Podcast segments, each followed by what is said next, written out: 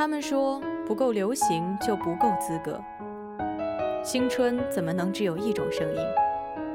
每一代人都质疑流行与资格，却竭力地寻找新的流行。每一代人都嘲笑陈旧的时尚，却虔诚地追随新的时尚。以潮流，以高雅，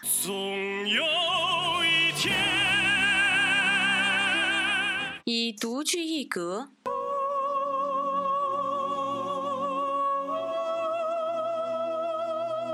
以别出机杼，另辟蹊径，定义不一样的娱乐风尚。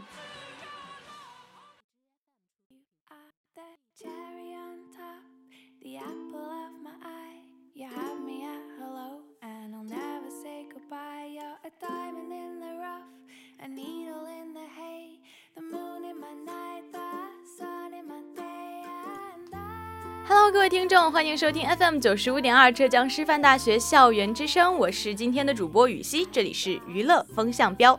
那很多老听众一听到就问，哎，这个娱乐风向标是个什么节目呀？以前不是叫娱乐播报吗？那是以前叫做娱乐播报，现在我们的节目进行了一次全新的改版，所以娱乐播报的名字也变成了娱乐风向标。当然，虽然名字变了，可是主播似乎……哦，怎么还是你呀？主播要一直坐在这里大喊着“窝窝头，一块钱四个”，嘿嘿。话不多说，接下来请跟随雨熙的脚步，一起去看看全新的娱乐。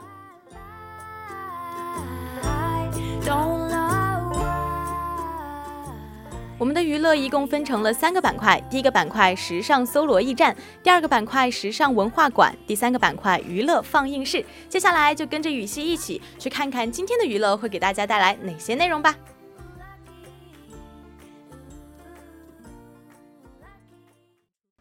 哎，都起床了，干嘛呢？快点，楼上的。啊，起起床，起什么床？外面这么冷。而且中午又热，我不想起床，打死我我都不起床。不知道这是多少人现在早上的状态呢？而且每天出门的时候还不知道究竟要穿些什么。我们的时尚搜罗驿站就是给大家指引今天究竟穿什么一个宝藏地方。首先呢，我觉得吧，可以穿上我们的针织衫，然后再加上衬衣，下半身呢可以穿上格纹裤，加上一双小白鞋。红色的条纹针织衫内搭着衬衣，真的是阳光气息满满，有没有？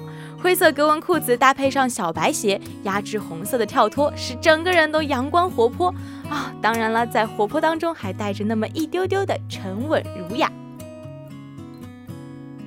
还有一些喜欢慵懒风的小伙伴，可以试一试白 T 加阔腿裤，再搭配上双肩包。白色的 T 恤搭配黑色的条纹阔腿裤，穿着既舒适又显得慵懒感十足，而且呢还非常的清爽干净。一阵风吹过来的时候，哇，原来这就是少女感。搭配上黑色的双肩包，少年的气息也是扑面而来。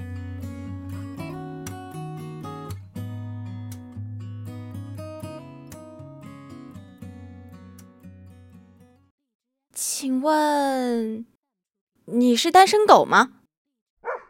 如果不是的话，出去；如果是的话，接下来的节目就是专门给您喂狗粮的地方。我们今天的时尚文化馆要讲的是撒狗粮的博物馆，就是位于伦敦的维多利亚和阿尔伯特博物馆。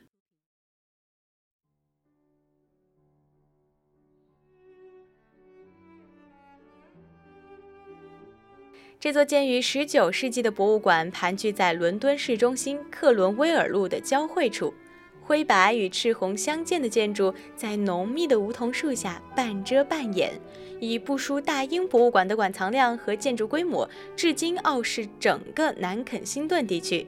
这座博物馆的建馆史绝对离不开这对皇室夫妇——维多利亚女王和阿尔伯特亲王。这两人呢是英国皇室中的模范夫妻，两个人的爱情故事传为一代佳话。我们从博物馆的名字就可见一斑啦。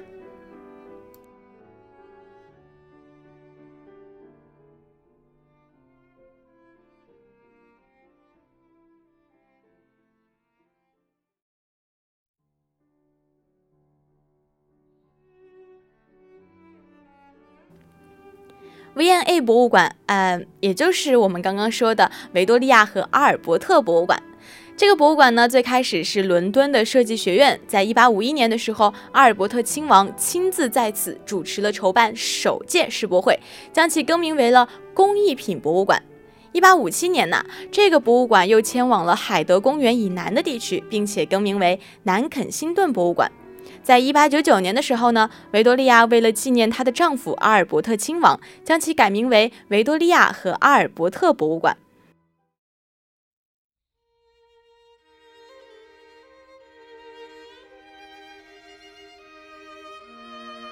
作为艺术收藏馆的 V&A 本身就是一件艺术品，它艺术在哪儿呢？博物馆的正门上屹立着阿尔伯特亲王的单人雕像。并且被九幅取自圣经典故的浮雕簇拥环绕，外观恢宏大气。以红白为主色调的建筑在玻璃倒影中更显风姿。外部结构精致的 V&A，其内部结构装饰更加令人惊艳。圆形大厅里的枝形吊灯从大堂的穹顶倾泻而下，由黄、蓝、绿三色的吹制玻璃组合而成的吊灯，像是一只庞大的海怪一般。伸展着触角。枝形吊灯的后方是建造于1862年的，被誉为现代建筑艺术中最为成功的成就的赫里福德屏幕。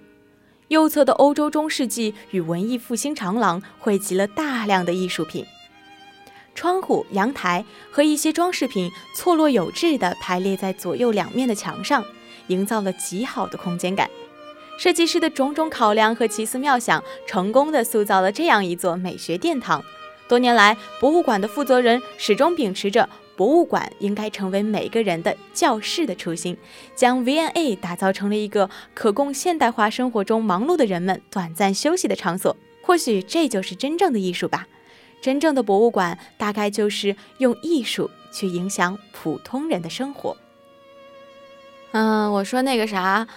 维维多利亚女王是吧？还有那个啥阿尔伯特亲王，你们俩恩爱就恩爱好吗？恩爱的话就一边去好吗？还要给现代人看看是不是？还要来影响一下我们的生活是不是？Yes，真是够了。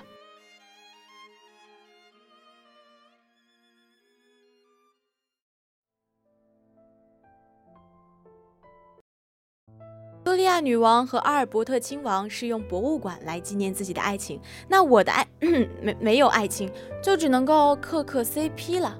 所以今天的娱乐放映室想要问问你：今年夏天你真香了吗？你磕 CP 了吗？去年夏天，《镇魂》占据了网剧的大片江山，而今年，相信不少网友的朋友圈又被另外一部大 IP 改编剧给刷爆了。没错，就是宣布开拍的时候，人见人喊打，坚决不去看。播出之后，导演甚至被笑称为“爸爸陈总”的古装仙侠剧《陈情令》。蓝湛，下次见面要想好这首歌的名字啊！我早就想好。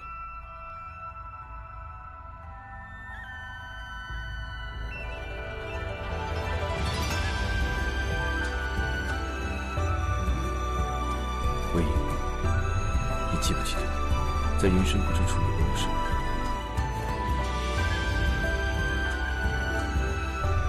不过在那个时候，真的是。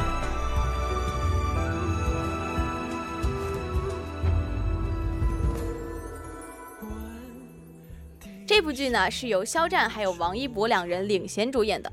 刚刚宣布开拍的时候，想一想，好像还确实挺不受待见的。这部剧是由墨香铜臭的原著小说《魔道祖师》改编而来，在此之前也有非常多高评价的漫画受到了人们的赞美，而很多书粉、漫粉纷纷表示，这部改编剧一定会毁了原小说和漫画，坚决不看。幸好，《陈情令》剧组凭借着对剧情还有场景的高度还原，以及全员在线的演技，让这部剧火爆江湖，成为暑期大街小巷都在谈论的真香作品。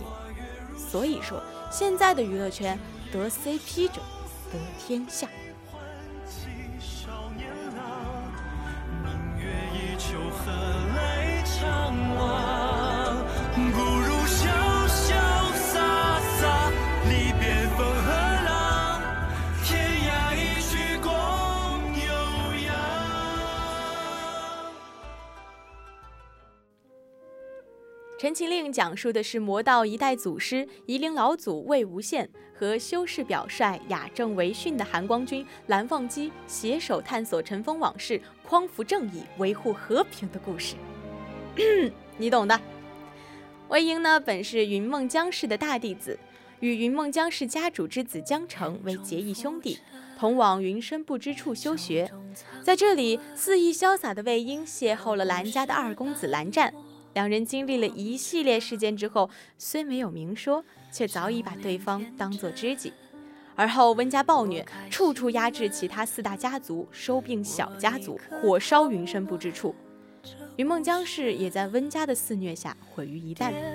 后来失去了内丹的魏婴修习鬼道。成为了先是为人敬仰，后来却被喊打喊杀的夷陵老祖。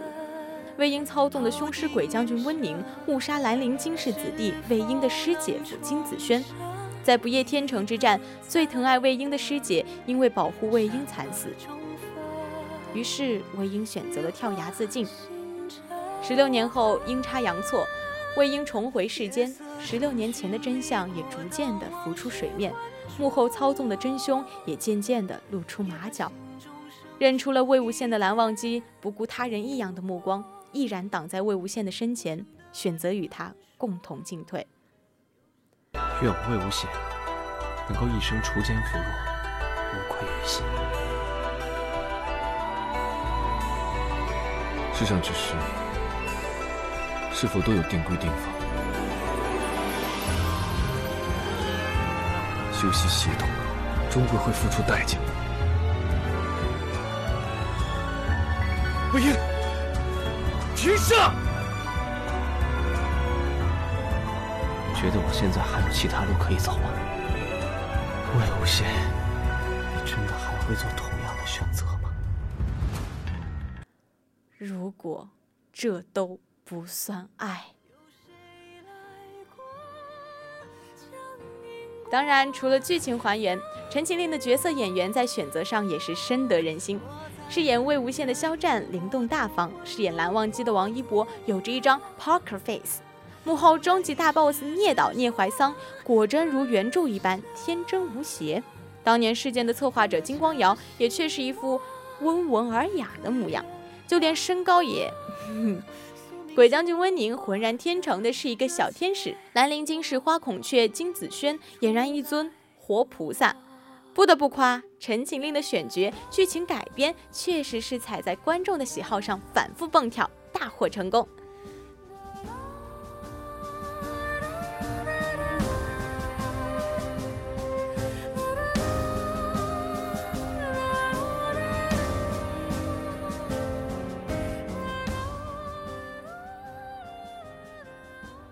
好了，这就是《陈情令》，不知道今年暑假有没有去看呢？你真香了吗？如果还没有，那就赶紧去看看吧！我期待着你真香的回答。